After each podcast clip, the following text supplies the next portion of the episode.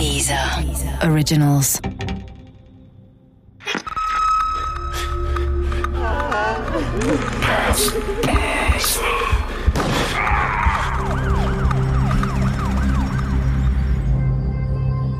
Unter Verdacht Teil 5 Im Mai 2005 begann der Wiederaufnahmeprozess vor dem Landgericht in Mannheim. Gleichzeitig verlor Martin Scholz den Sorgerechtsprozess um seinen Sohn Tim, zu dem er seit seinem Gefängnisaufenthalt keinen Kontakt mehr hatte. Tim sollte bei den Eltern von Alexandra aufwachsen.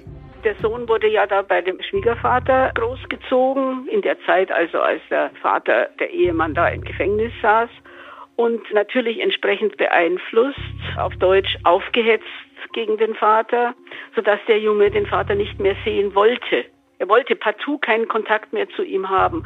Ob sich das im Laufe der Zeit, wenn der Junge dann größer wird und älter wird und vielleicht sich mal neutral mit der Sache auseinandersetzt, ob sich daran was ändert, muss man abwarten. Jedenfalls, das war für ihn auch eine sehr bedrückende Situation, dass sein Kind, der war zwei Jahre alt damals, als es passiert ist, da hat man ihn ihm weggenommen.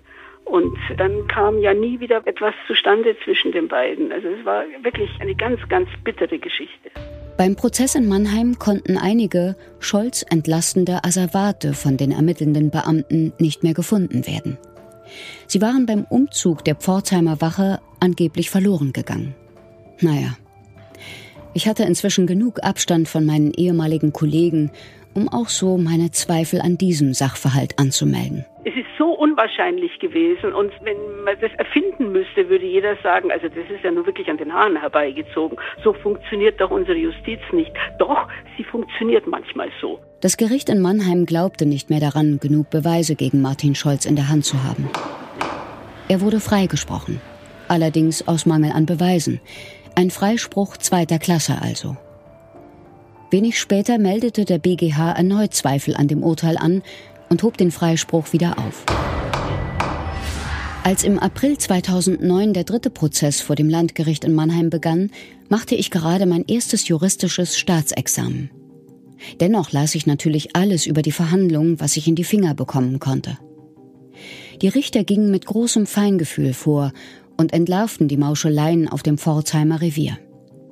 Im Zuge des Prozesses gab ein ehemaliger Kollege zu, dass er in der Tatnacht auf einem von Michaels Autos keinen Tau wahrnehmen konnte.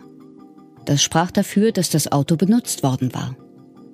Nun geriet Michael zunehmend in den Fokus. Kurz vor der Tat hatte ihm seine Frau mit Scheidung gedroht.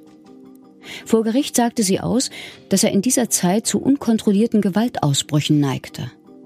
Doch an dem Alibi, das sie schon früher für ihn parat hatte, hielt sie fest. Dennoch ging das Gericht davon aus, dass Michael in jener Nacht noch einmal aufgestanden sein konnte, zu Alexandra gefahren war, sie gedrosselt und bis um drei Uhr wieder zurück ins eheliche Bett gefunden hatte.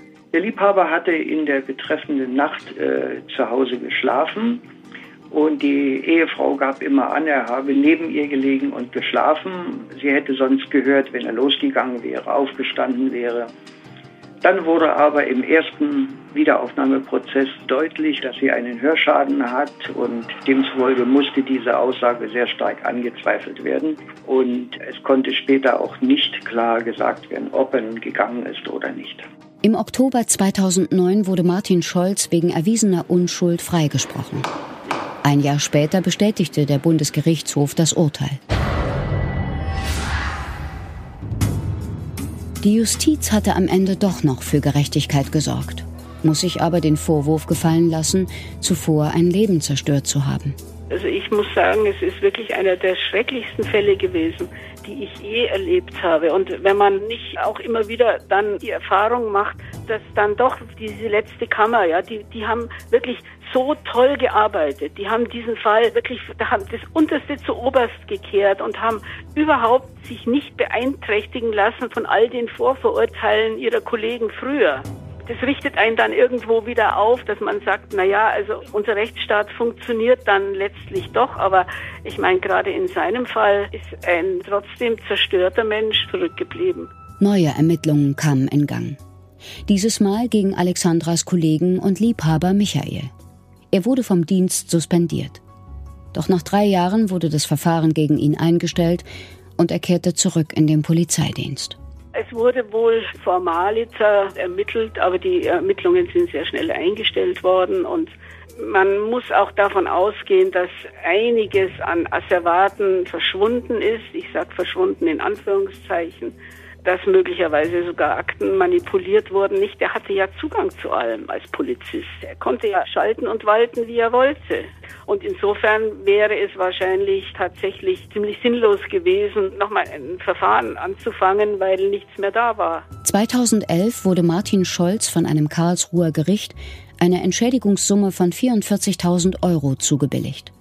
Im Gegenzug sollte er 11.000 Euro für Kost und Logis während seiner Haftzeit bezahlen.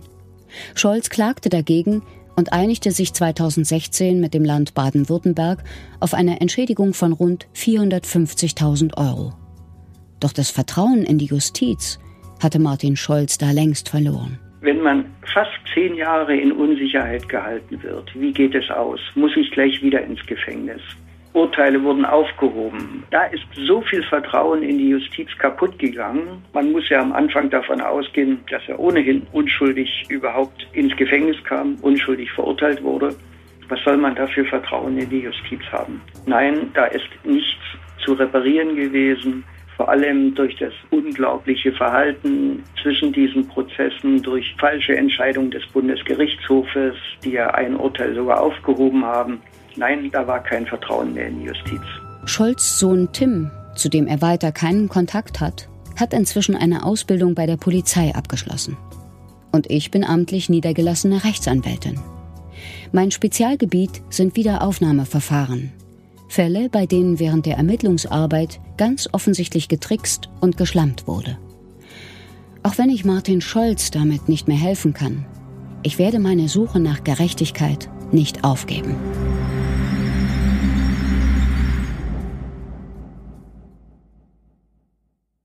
Der Podcast gefällt dir? Höre weitere dieser Originals, Podcasts, Musik und Hörbücher kostenlos auf www.dieser.com.